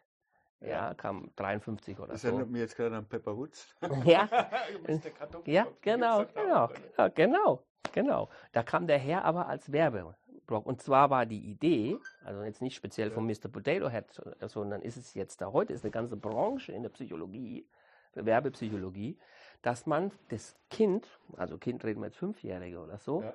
so, so mit Werbe, Werbung beeinflusst, dass das Kind wiederum die Eltern so lange nervt, dass die das irgendwann kaufen. Das Das, heißt- heißt der Nag-Faktor. Das heißt, das Spielzeug hat einen Nag-Faktor, der quasi sich auf die Eltern bezieht, die, die Kohle. Die, da, dazu, also, es kann, also ganz so pauschal ist es nicht, aber so ungefähr so nach dem siebten Mal, wenn das Kind keine Ruhe lässt im Spielzeugladen, geben die Eltern halt dann doch nach. Sechsmal ist das Ja, normal. irgendwie so, ja, irgendwie Also sowas. Ja. man, muss, aber man, muss also Menschen, ist- man muss Menschen sechsmal treffen, bevor sie was machen. Ja, also das, wie, wie du sagst, man, wir sind beeinflussbar, keine Frage. Und wir können das sogar, da gibt es sogar einen ganzen Markt dafür Ja. mittlerweile. Also von daher ist es, es ist Mich, mich sicherlich kein nur so, ne, wenn, man- wenn, wenn man sich damit beschäftigt, gerade mit der Standardtheorie, es gibt Größen und Konstanten, die kann man auf 16 Stellen genau berechnen und das stimmt genau mit den Messungen überein. Mhm. Und es ist nicht abzusehen, dass sich das ändern wird. Was für mich aber bedeutet, äh, meine Warnung hört wahrscheinlich nach zwei Nachkommastellen eh schon auf. Mehr passiert eh nicht. Ähm, denkt man noch ein bisschen makroskopischer, wahrscheinlich wird das auch in, in der Gehirnstruktur äh, keinen großen Unterschied machen, ob ich dann nur zehn Nachkommastellen mitnehme oder zwölf, Mhm. keine Ahnung. Ähm, theoretisch wären aber diese atomaren Strukturen da berechenbar. Die elektromagnetischen Wechselwirkungen würden wahrscheinlich auch schon ausreichen, um einen Großteil. Es ist ja ei- eigentlich eh alles elektromagnetisch, was wir äh, als unsere Wahrnehmung. Wenn ich irgendwo hingreife, ist es elektromagnetisch. Von der starken Kernkraft merken wir nichts, von der schwachen merken wir nichts. Gravitation ist vielleicht die zweite Kraft, die man irgendwo noch wahrnimmt. Mhm. Und in, in dem Umfeld ähm, kann ich, ich kann es nicht widerlegen, dieses Gedankenexperiment, dass wenn ich irgendwelche einfachen, noch weiter abstrahiert, wenn ich einfache Grundregeln habe, nennt es jetzt Standardmodell oder nicht, wenn ich einfache Grundregeln habe, auf denen was passiert, dass ich dann damit nicht alles vorhersagen könnte, auch wenn es überhaupt keine Rolle spielt für die Realität, in der wir leben. In der wir leben. Also, Ich, ich finde ich find das völlig irrelevant, dass ich mir ein Gedankenexperiment mache. Das ist wie ein Gedankenexperiment, wenn man um Bewusstsein streiten will. Wenn da ein Zombie ist, der sich perfekt verhält, als wenn er ein Bewusstsein hätte, warum soll ich dem im Bewusstsein absprechen? Aber das sind ja, das sind ja immer diese tiefen Diskussionen, die Philosophen führen. Also es gibt, äh, ja, also man muss natürlich als Physiker, als Naturwissenschaftler, brauche ich irgendwas vor mir, ja. was ich sozusagen, was beobachtbar ist, zumindest prinzipiell, Ja. auch wenn jetzt noch nicht, ja, also irgendwas ist, was irgendwann mal die Technik noch nicht gut genug ist oder wie auch immer, aber es muss prinzipiell was Beobachtes sein, dass ich überhaupt eine Entscheidung treffen kann. Ist völlig richtig. Also Ja. von daher, von daher ist Bewusstsein natürlich, da gibt es tatsächlich jetzt mittlerweile ganz, äh, eine witzige, äh, ganz witzige Idee. Das Beste, was ich dazu gesehen habe, kann ich gleich noch was äh, zu sagen. Bei den Wechselwirkungen bleibe ich ein bisschen, bisschen stur, äh, weil alles, was ich mir dazu angeguckt habe, hat mich nicht überzeugt. Also ist ein Klassiker, was man gerne macht in der Physik, um was zu simulieren, das Leonard-Jones-Potential Aha. was so, was so die ähm, viele Wechselwirkungen beinhalten soll. Und wenn man sich das genau anguckt, was die da machen, dann haben die immer auch die Wahl, die Wechselwirkungen zwischen den Teilchen und den Teilchen zu nehmen oder den Teilchen und den Teilchen oder den Teilchen und den Teilchen. Die, das wird dann auch so klassifiziert, Next Neighbor Interactions und so. Du kennst das Ja, alles, du kennst das von deinen eigenen Simulationen. Aber du weißt ganz genau, du könntest auch sagen, ich mache die Wechselwirkung zwischen den zwei Nachbarn ein bisschen schwächer, nehme aber dafür die da draußen noch mit. Also ich habe verschiedene Möglichkeiten, da was zu simulieren und bekomme das gleiche Ergebnis am Ende. Also von Ja, daher, ja, ja, ich- da- ich- und das, das, ich- und das, ich- und das, und das, das, ich- da, da zwickt es ein bisschen. Ge- äh, Gebe ich dir recht zum jetzigen Zeitpunkt. Aber jetzt, deswegen habe ich vorhin gesagt, rein abstrahiert darauf, dass es einfach Regeln gibt. Ne? Ja, es, es gibt, Und es, ja, äh, okay. das, das, irgendwie ist es in meinem physikalischen Weltbild drinnen, dass es irgendwelche Regeln gibt. ja. Weil ich, das ist halt die Regelmäßigkeit, die in meiner Umgebung wahrnimmt. Das steckt ja schon in diesem Wort Regelmäßigkeit drinnen. Und wenn es diese Regeln gibt, dann hätte ich theoretisch eine Möglichkeit dazu und dann bleibt in meiner Welt für den freien Willen, nicht mehr viel Platz übrig. Also man kann ihm dann so einen Platz geben wie Zufall oder so, aber Ja. Zufall ist halt Zufall. Ähm, und dann kann es auch deterministisch sein, äh, völlig egal. Also im absoluten Sin- Sinne sind wir uns da völlig einig. Da gibt es keinen freien Willen. Ähm, ähm, die, äh, äh, was Makroskopisches aus Wechselwirkung von Teilchen aufzubauen, davon, dass das wirklich geht, bin ich nicht überzeugt. Bin ich nicht Mhm. komplett davon überzeugt, dass Mhm. dieser Ansatz Okay. wirklich funktioniert. Äh, es ist naheliegend, dass man das versucht. Um, ich bin aber noch nicht davon überzeugt, dass es wirklich geht. Die größeren Erfolge kommen sicherlich aus der Theorie der mit den makroskopischen Systemen direkt. Völlig Also richtig. wir erklären, nee, nee, wir erklären, wir, wir erklären Schallausbreitung oder wenn du spielst, du spielst super Trompete, das erklärst du doch, erklärst du doch deinen das, Kindern das ist nicht auch über genau die der Punkt. Nur weil ich die. Regeln verstehe, verstehe ich das System überhaupt nicht. Ja. Und vor allem nicht so, wie ich es gern verstehen würde. So, so wie es mich als der, wo vielleicht keinen freien Willen hat oder was auch, eh, Ja. völlig egal. Mich interessiert es, dass Wasser zum Beispiel eingefriert Mhm. und zum Beispiel in eine Dampfphase übergeht und da werde ich mich mit, mit mikroskopischen Wechselwirkungen zu Tode rechnen und keinerlei Erkenntnisse gewinnen für mein alltägliches Leben oder für meine eigene Wahrnehmung. Ja, ich meine, das, man kann da schon hin und, hin und zurück. Und ähm, ich glaube schon, schon, auch schon ohne die Tatsache, dass man es genau vorhersagen, ist das mit dem absoluten freien Willen, das ist einfach, es ist doch klar, wenn du jetzt hier nicht reinkommst, Ja, sondern meine Mutter, dann führt doch ein völlig anderes Gespräch. völlig richtig. Also, es ist doch, also, richtig. also offensichtlich entscheidet meine Umwelt mit. Völlig richtig. Aber das heißt nicht, dass alles einfach von meiner Umwelt gegeben ist. Ich Nein. sag immer noch was anderes, wie was du sagst, wenn meine Mutter reinkommt. Verstehst du? Dein Kopf spielt schon eine Rolle. Und das Ja, genügt mir wieder. Dass, Ja. das, dass das, was hier oben ist, wie das mit dieser Welt hier drumherum interagiert, dass das mich ausmacht, das reicht mir als, das macht als, mich als, auch, als, als, das macht ich. mich auch glücklich, Ja. dass, dass da noch was ist, was ich selber kontrollieren kann. Ähm, das spielt ein bisschen auch darauf an, dass viele immer Angst haben vor diesen gläsernen Menschen momentan und diese Beeinflussung, weil wir vorhin KI-Systeme gehabt haben, Mhm. durch, weil, weil die immer noch genauer diese Trigger anspielen, die ein Menschen, Mensch hat. Das ist für mich nicht so schlimm, wenn ich ehrlich bin. Mhm. Diese, diese, die Klaviatur, die wird seit Jahrzehnten gespielt, sehr ausführlich, wurde vor 200 Jahren gespielt und vor 1000 Jahren auch schon, wenn irgendwelche Stammesführer ihre, ihre, ihre Gruppen angeführt haben oder was auch immer, da hat es im untergeordneten Sinne auch eine Rolle gespielt. Und die haben da auch ihre Erfahrungen gemacht, haben es vielleicht nicht so exzessiv angewendet, aber für meine eigene Umwelt ist das einfach nur ein anderer Faktor. Ne? Ich meine, dann guck dir den Nagging-Faktor an, wer kennt Ja. den? Aber der, der ja, läuft, seit, läuft seit 70 Jahren in jedem Supermarkt. Ja, ja. Das ist nicht, das ist für die, für die, für die, für die Werbe. Regale am Ende voll mit Süßigkeiten. Ja, die, ne? die, die, Süßigkeiten oder Schnaps, ja. Ja. Also wird auch sozusagen auf die, auf die Schwächen abgezielt, ja. Die Ah, das ist, das ist nichts, das ist nichts Neues. Nee, überhaupt nicht. Das ist nichts genau Neues. der Punkt, warum, warum jetzt da auch, es kam die neue DSGVO und Datenschutzverordnung, das ist alles erstmal gut. Man sollte jetzt, äh, aber eigentlich ist die ja nur entstanden, weil es um Kapital ging, oder? Plötzlich waren Daten so gut wie bare Münze und dann, Ja. dann, hat, dann hat sich jeder betrogen Ja, gefühlt in dem Moment. Davor, wo das, wo das nicht so klar war, dass die da ihr Geld damit verdienen, hat auch keiner das Bedürfnis gehabt, sich dem gegenüber so abzusichern. Nee, ich meine, eine Debatte bei einer neuen Technologie muss sein. Ja, wir wissen, eine Technologie kann in absolut. alle Richtungen gehen. Das, Ja, ja, das, geht schon das ging schon bei der Erfindung vom Feuer los. Damit kann man eben sich im Winter seine Ja. Höhle heizen oder ein Nachbardorf abbrennen. Ja. Und das muss man natürlich machen. Wie siehst du die zerstörerische Kraft von sowas? Von- also von von, so KI? KI zum Beispiel.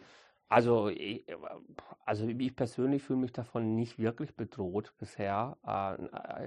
Ich denke halt, dass solche Sachen wie der Nag-Faktor, ne, sowas in der Art, dass ich in den Supermarkt reinkomme und noch beeinflussbarer bin, noch besser anal analysierbar bin, da, das ist gegeben, aber da, das muss halt transparent, da, die Transparenz ist es doch in gewisser Weise.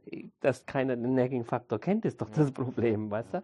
Äh, Ich meine, dass es immer Leute geben wird, die versuchen werden, was, zu, was auszunutzen. Das ist immer, das wird, das wird wohl immer so sein. Ähm, äh, also da sehe ich sehe Potenzial für, für, für Negatives, keine Frage. Und äh, Potenzial für Negatives war aber auch in ESMAC Quadrat. Ja, da haben wir die Atombombe gekriegt. Also ich meine, das ist eine Technologie kann eben so und so Mhm. sich entwickeln. Wäre das die nächste Evolutionsstufe? Ähm, so eine KI oder was meinst du? Wenn man davon ausgeht, ne, man unterscheidet ja immer so irgendwie, es gibt so ein paar Stufen, am Anfang mal ein paar Moleküle, dann kamen irgendwann Bakterien, dann kamen die Eukaryonten, dann kamen die ersten Zellhaufen, dann äh, waren vielleicht die ersten Tiere dabei und Pflanzen. Ähm, und irgendwann kam der Mensch und hat gesagt, so jetzt mache ich eine neue Stufe auf, völlig unbegründet, ne? Ähm, und hat gesagt, ich bin jetzt, ich, habe jetzt ein Bewusstsein und ich bin jetzt der Mensch. Ähm, und der Mensch hat ja einen Haufen Unzulänglichkeiten aufgrund seiner Evolution. Ne? Also wenn, wenn wir das jetzt als den ersten Evolutionssatz betrachten, dann wird ja die KI vielleicht die Möglichkeit geben, den nächsten Satz zu machen, weg von der Menschlichkeit, von dem, was, was dieses weiche Gewebe, aus dem wir entste- bestehen, uns vorgegeben hat. Also quasi diese Unzulänglichkeiten überwinden. Sei es Sterblichkeit, sei es äh, irgend sowas. Also das sehe ich noch nicht. Also Ja, ich sehe es noch nicht. akut Ne? nicht, aber was sind 200 Jahre? Ja, Nimm das Moore'sche Gesetz, schau allein die, die Rechenpower, die bis dahin äh, zur Verfügung steht. Also es, es, es hat, ich, ich, also mein Gefühl ist, ähm, aber ich kann da auch noch spekulieren, also wir sind ja alle, ja, wie, du, wie wir vorhin gesagt haben, wir konnten uns nicht vorstellen, dass es jemals so eine Pandemie gibt. Ja. Weihnachten 1900, 2019 hat keiner gedacht, dass das die nächsten drei Jahre so laufen werden. Das heißt, unser, wir haben einen Extrapolationshorizont als Menschen, der ist eigentlich nicht sehr groß. Das ist wie im Dunkeln so eine kleine Taschenlampe um uns rum und mehr Also, sehen wir nicht. Jedes Jahr, wo ich älter werde, äh, schränke ich den um ein Jahr weiter ein. Ja, also da muss man ehrlich mit uns sein. Äh, Zu weit will ich deswegen da auch nicht spekulieren. Ähm, ich sehe es halt im Moment noch nicht. Ich sehe aber im Moment sehr wohl, dass es wie andere Revolutionen, ja, sei es jetzt was weiß ich, die Dampfmaschine oder, oder ähm, ja, Industrialisierung äh, aller Art, dass es natürlich da die, die, die Menschheit, ähm, ähm, unsere Gesellschaft äh, transformieren kann, absolut. Was? Dass es jetzt den Menschen in irgendeiner Form ersetzt oder dass es dann Weniger ersetzen als die. Das kann, das, man kann ja parallel existieren. Ne? Man- Das kann ja dann weitergehen. Und das, das, was der Mensch da geschaffen hat, vielleicht diese tolle Intelligenz, die kann man dann auch mal zwei, drei, vier, fünf Milliarden Jahre ins Nichts rausschicken und da weiterleben lassen und sich weiterentwickeln lassen. Mhm. Spricht ja nichts dagegen, wenn wir zurückbleiben. Mhm. Nach außen hin wäre das aber dann die nächste Stufe. Also, Ich, ich weiß nicht. Ich, also da tue ich mir schwer, weiter raus zu, zu, Ja. zu extrapolieren, als zu sagen, ja, als Gesellschaft, als Gesellschaft kann da wahnsinnig viel passieren und es kann unseren Markt ändern. Meistens ist es dann doch immer so anders gelaufen, glaube ich, als man extrapoliert hat.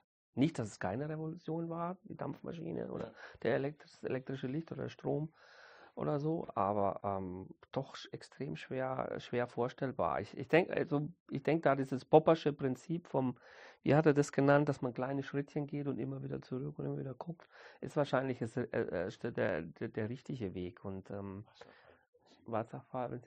Gibt es auf jeden Fall. weiß Aber das funktioniert Aber du weißt, dass dieses Stückwerk, glaube ich, hat das genannt. Also dass man wirklich, dass man sozusagen so eine Idee oder so ein, so eine, so eine, so eine neue, so eine neue Technologie oder eine, kann aber auch, kann aber auch eine neue, quasi eine neue politische Struktur sein, dass man es quasi erstmal ein bisschen laufen lässt und dann wieder analysiert und wieder zuerst mal so, weil man, weil wir halt nachjustiert, weil wir halt eben unsere Extrapolationskraft ist, glaube ich, wirklich limitiert. Ja, Das, ist, das müssen wir uns einfach eingestehen. Fünf Jahre sind quasi unvorhersehbar. Ja. Also würde ich, würde ich jetzt aus dem Bauch raus behaupten, ab fünf Jahren, was, was, ist, was war vor fünf Jahren? Ne? Ja.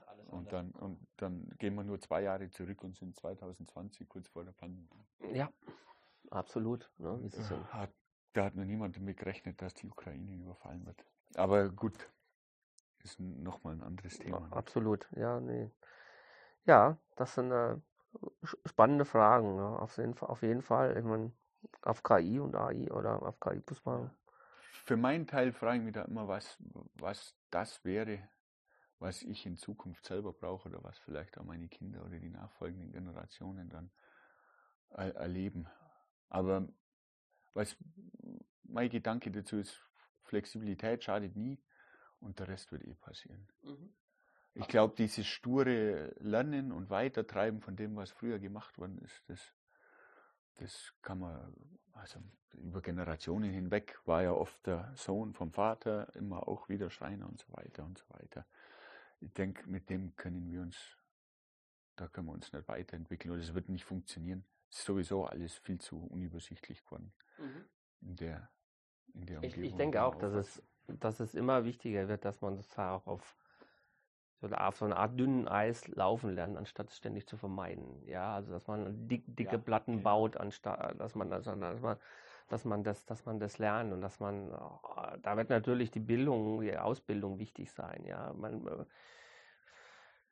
wenn deine Eltern und deine, deine, deine Lehrer und das Umfeld, in dem du aufwachst, wenn die alle natürlich völlig sture Denkschienen haben, dann wirst du dir schwer tun, da rauszubrechen. Es ist nicht unmöglich, aber es ist einfach schwerer. Wenn du von vornherein aber schon irgendwie kreative Leute um dir rum hast und wenn Kreativität erlaubt ist und gewollt ist und nicht alles hier, ja, äh, wir lernen für die Noten, ja, und hier wir lernen dann und dann für die Ausbildung und dann fürs Gehalt und dann fürs Haus und dann, ja, nicht alles, ja, bist kaum geboren und ist schon alles Mhm. äh, in Stein gemeißelt, was und weißt Das- schon, das- kennst schon dein Rentenalter. Das, das hat aber viel von dem, was, was ich wahrnehme in meiner Umgebung. ne? Mit, mit fünf Jahren fängt man Klavierspielen an, Ja. mit sieben Jahren Ja, hat man mindestens nur zwei zusätzliche Sportaktivitäten. Ja, genau. Der. Körper und Geist, das muss ja, ein, Ei- das muss ja optimal, der muss ja optimal funktionieren, der Mensch, wenn er dann ähm, optim, am besten mit 19 ähm, spätestens studieren anfängt, aber jetzt brauchen wir vielleicht noch ein soziales Jahr, was wir noch reinplanen müssen, um die Sozialität und Interaktivität und Kommunikation zu fördern. Ähm, Scheint was Beruhigendes zu haben.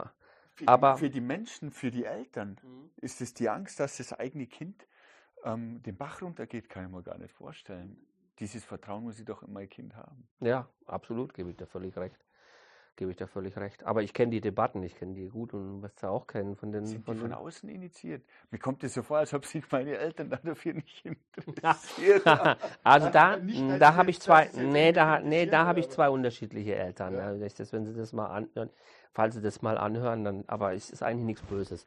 Aber da sind meine, mein Vater und meine Mutter wirklich ganz unterschiedlich. Also meine Mutter war verantwortlich dafür, dass der Sohn seine Bildung kriegt. Und zwar mit Struktur. Und da, ne, Heimkommen, Hausaufgaben, ja, ähm, äh, Lateinvokabeln pauken, bla bla bla. Ja, das was, was eine Höllenaufgabe wahrscheinlich für meine Mutter war, weil ich kein guter Schüler war.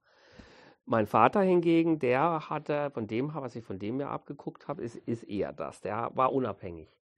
Der hat nicht auf, auf seine Peers gehorcht. Wenn der, wenn der was cool fand, dann hat er es gemacht. Ja, wenn er es machen konnte. Mhm. Ja, meine, war, waren beide, kamen beide aus einfachen Verhältnissen. Mein Vater war aus, der, aus, aus dem Bauernhof letztlich und meine, meine Mutter war Einzelhandelskauffrau und Hausfrau später. Ein, ein, ne, Sohnemann muss ja jemand erziehen, ne? Das war natürlich, natürlich die Frau, das ist selbstverständlich. Ich hoffe, dass das bei meinen Töchtern nicht mehr so ist. Ähm, aber das war ganz klar. Also meine Mutter hatte das, hat das beruhigt, wenn es in der Schule gut lief, ja, was meistens nicht der Fall war und hat dann dementsprechend sie gestresst. Und ich glaube, mein Vater hat mir dann war ein bisschen mehr so wie du, das wird schon irgendwie klappen, ne? Und und er äh, hatte da schon irgendwie so, glaube ich, ein bisschen mehr Vertrauen. Ja, Wobei er auch ganz schön böse wurde, wenn es nicht geklappt hat. Ich, ich hatte da sicher auch Struktur, das will ich gar nicht abstreiten. Aber ne, ich bin selber Musiker. Mhm. Und wenn jemand keine Lust auf Musik hat, dann sollte er doch nicht Klavier spielen. Dann Gutes Beispiel, absolut, ja. Keine Ahnung. Und das betrifft aber viele Bereiche von dem Leben. Es gibt aber jetzt unabhängig davon Schule, Struktur. Es gibt Dinge, die sind, ich, man muss schreiben und lesen können. Das ist mhm. halt Teil unserer ja, ja, Gesellschaft. Klar. Aber man braucht es nicht benoten. Aber wir, tun uns, aber, aber, wir, aber wir tun uns total schwer, das auch wieder abzuschaffen. Was machen wir dann, wenn wir es nicht machen? Du findest kaum jemand, der ernsthaft behauptet, dass das total wichtig ist. Aber trotzdem kriegen wir es nicht los. Also es ir irgendwas, völlig recht. Es wird niemand behaupten, irgendwas, dass die Noten total wichtig waren. Aber es hat was Ordnendes, was Beruhigendes oder so. Ich weiß es nicht genau was es ist. Aber es ist doch witzig. Du wirst doch. Jetzt ich hatte letzte Woche ja. Elternabend von meiner Kleinen, die ist in der zweiten, die Luise. Und da hat es auch die Klassenleiterin selber gesagt, wir müssen es halt benoten. Weißt du, eigentlich hat sie ja auch keinen Bock. Aber wer, wer, wer macht es denn dann? Hat das vielleicht was damit zu tun, wenn man jetzt als Professor Studenten bewertet nach Noten, dass man dann die, nicht persönlich dasteht und die Einschätzung abgeben muss? Ich glaube, das ist nichts, sondern dass man irgendein System hat, das einem diese Aufgabe abnimmt, in, im vollen Bewusstsein, dass man oft genug die Falschen erwischt. Absolut. Also, also ich versuche das ja so gut wie möglich zu vermeiden. Ja, ich weiß, als ich ja. damals nach Boston gekommen bin, die haben ja noch ein stärkeres, ja, ja. stärkeren Drang, alles zu quantifizieren da an der Uni. Ja, du kennst das ja mitbekommen. Habe ich erst einmal, erstmal, das erste, meine erste Amtsakte in meiner ersten Vorlesung war, ich benote keine Hausaufgaben. Ja, zumindest das mal, dass da mal, da mal was wegfällt oder so, ja. Also ich bin da prinzipiell dagegen, aber es hat, es hat den Erfolg, den du genannt hast. Wenn ich was quantifizieren kann, kann ich mich da auch in der verstecken, aber auch. Ja, ich verstecken kann, und vergleichen. Ja, ich kann dahinter, ich, genau, ich kann vergleichen und kann dann sagen, warum habe ich den genommen und den nicht. Ich kann mich da dahinter verstecken, ich kann es ich kann's einordnen, es, ähm, aber nicht alles, was äh, zählbar ist, zählt. Und nicht alles, was zählt, ist zählbar. Aber wir zählen total gern. Also wir quantifizieren total gern. Ja. Wir machen es in der Wissenschaft, wir selber machen Impact-Faktoren. Du kennst den Käse. Impact-Faktoren, Hirschfaktoren. Und, und dann, dann fällt es auf, dass es nicht passt. Dann kommt wieder ein neues System. Ja. Es, ist, es geht in einer Tour. Aber wir schaffen es irgendwie auch nicht ohne. Also ich, äh, äh, da ist was, das ist eine menschliche Pathologie, die irgendwie schon ja, irgendwie, ja. die ist schon irgendwie in uns drin, ja. Also ähm, und, und manche kommen damit halt besser klar als andere. Ich weiß auch, wie sich, ja, wie sich Alpha-Männchen, Beta-Männchen. Ja, wie sich Einstein über diese Peer Review, diese Peer Review Sachen total beschwert hat. Ne? Da hat er zum ersten Mal, glaube ich, einen Artikel eingereicht, der dann zu Gutachtern. Da gibt es ja dieses System ja. heute, das gab es ja früher nicht. Früher war es ja, hat man wenige Wissenschaftler gehabt, da war es vielleicht auch nicht notwendig. Da gab es eine Gruppe von Physikern.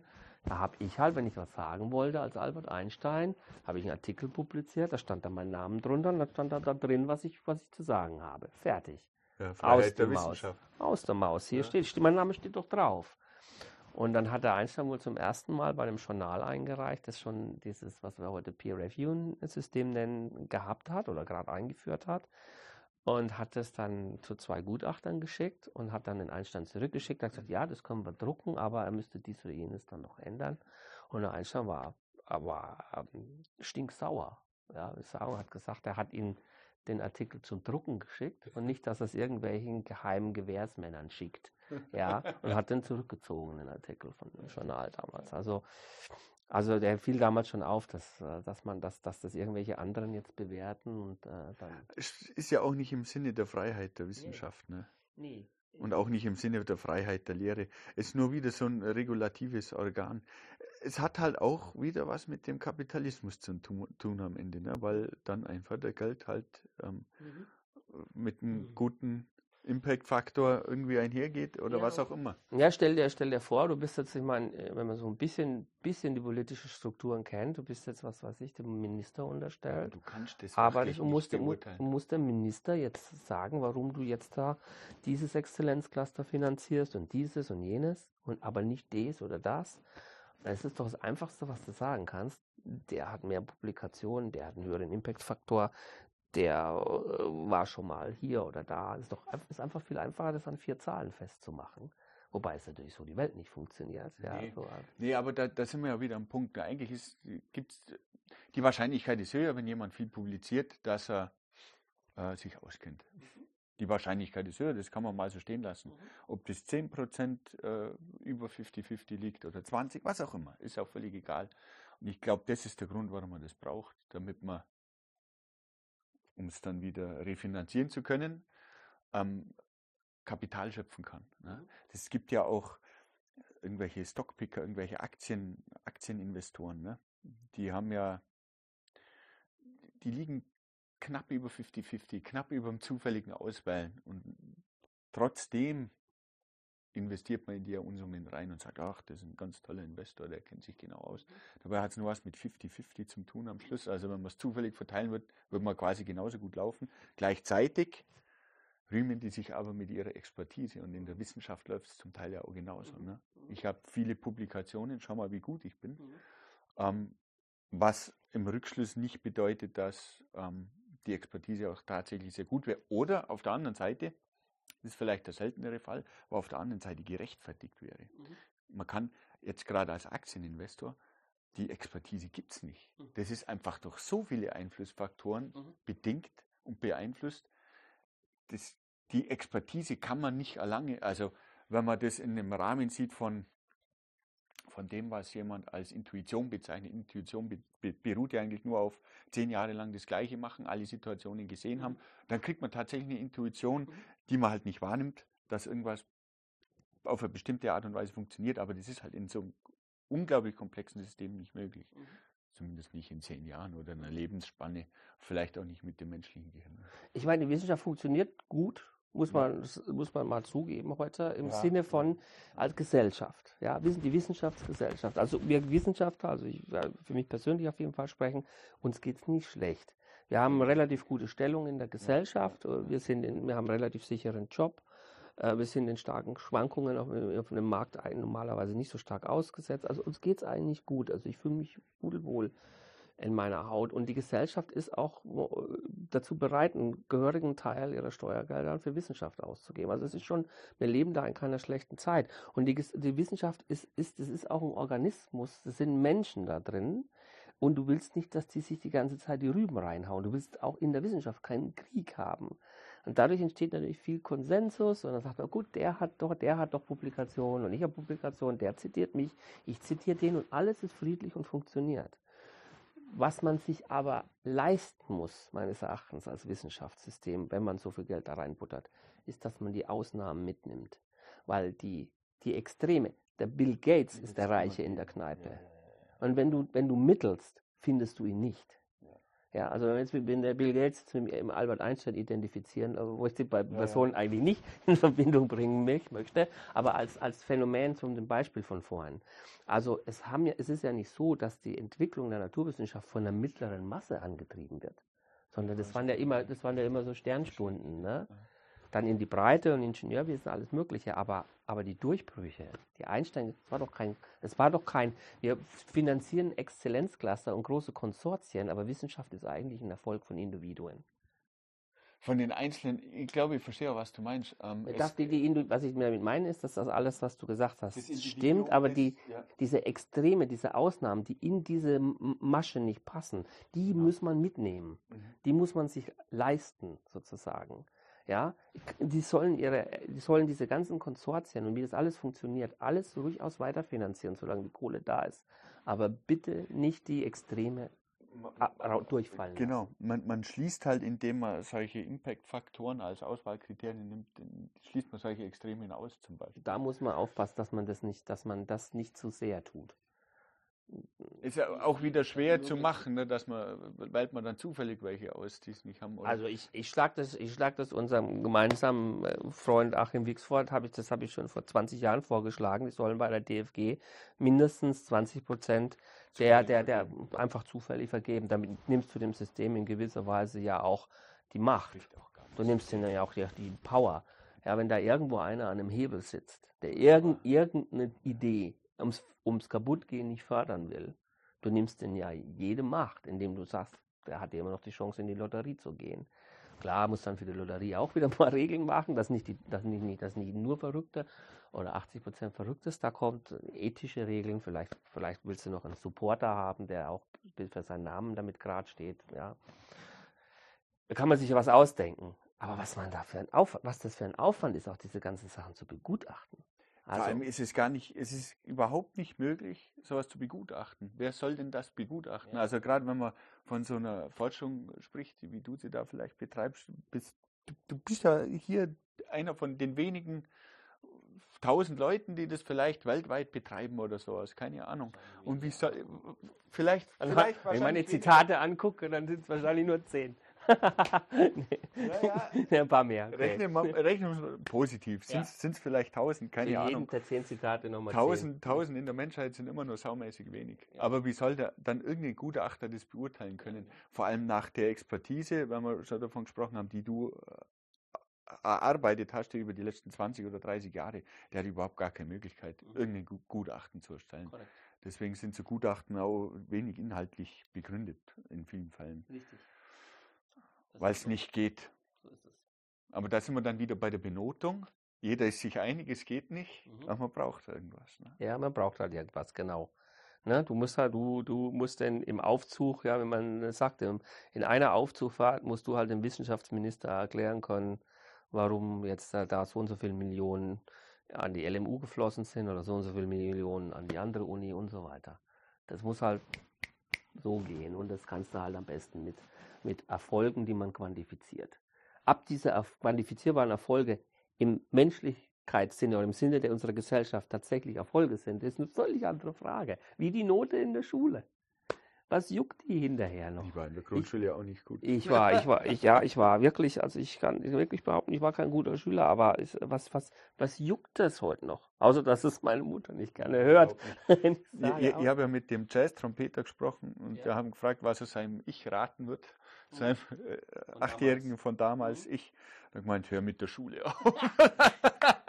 Lass das alles Sehr sein. Gut. Mach einfach nur dein Ding. Sehr Aber sagt das tut, tut er sich jetzt natürlich, tut er sich jetzt natürlich leicht, wo alles funktioniert, das zu sagen. Ja. Das war natürlich, das ist natürlich absurd. Ja, ja. Blöd gesagt, eine, eine Schulausbildung nicht zu machen, das, das, nee, das, das, das, klar ist es eine Möglichkeit. Man muss das in Betracht ziehen, aber es ist keine, diesen einen Extremfall abzubilden, der da rausfällt und zu erwischen, weil da geht es ja dann um Zufall, das ist ja total Aber trotzdem, die, die Erkenntnis allein, also man kann schon irgendwie so ein Schulsystem, das seine Haken und Ösen hat und vielleicht sogar schlecht ist, von mir aus je nachdem, das hängt ja von Schule ja. zu Schule ab und Lehrer zu Lehrerin, äh, man kann sowas schon durchleben, aber es ist trotzdem nochmal ein Unterschied zu sagen, das ist super so oder das ist Mist eigentlich, aber ich habe keine Alternative. Es ist eine völlig, du kommst völlig anders raus. Weißt du, das eine ist aufgeben. Ja, ja, ich akzeptiere es. Ich sage, es ist, und ich sage oder ich sag sogar, ich sage immer, ein System stirbt in drei, in drei Stufen. Das erste Stufe, ich führe irgendeinen Mist ein.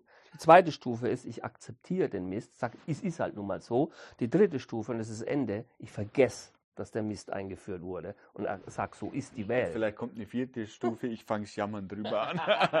das könnte man, man, man, muss heutzutage betroffen sein und über irgendwas jammern.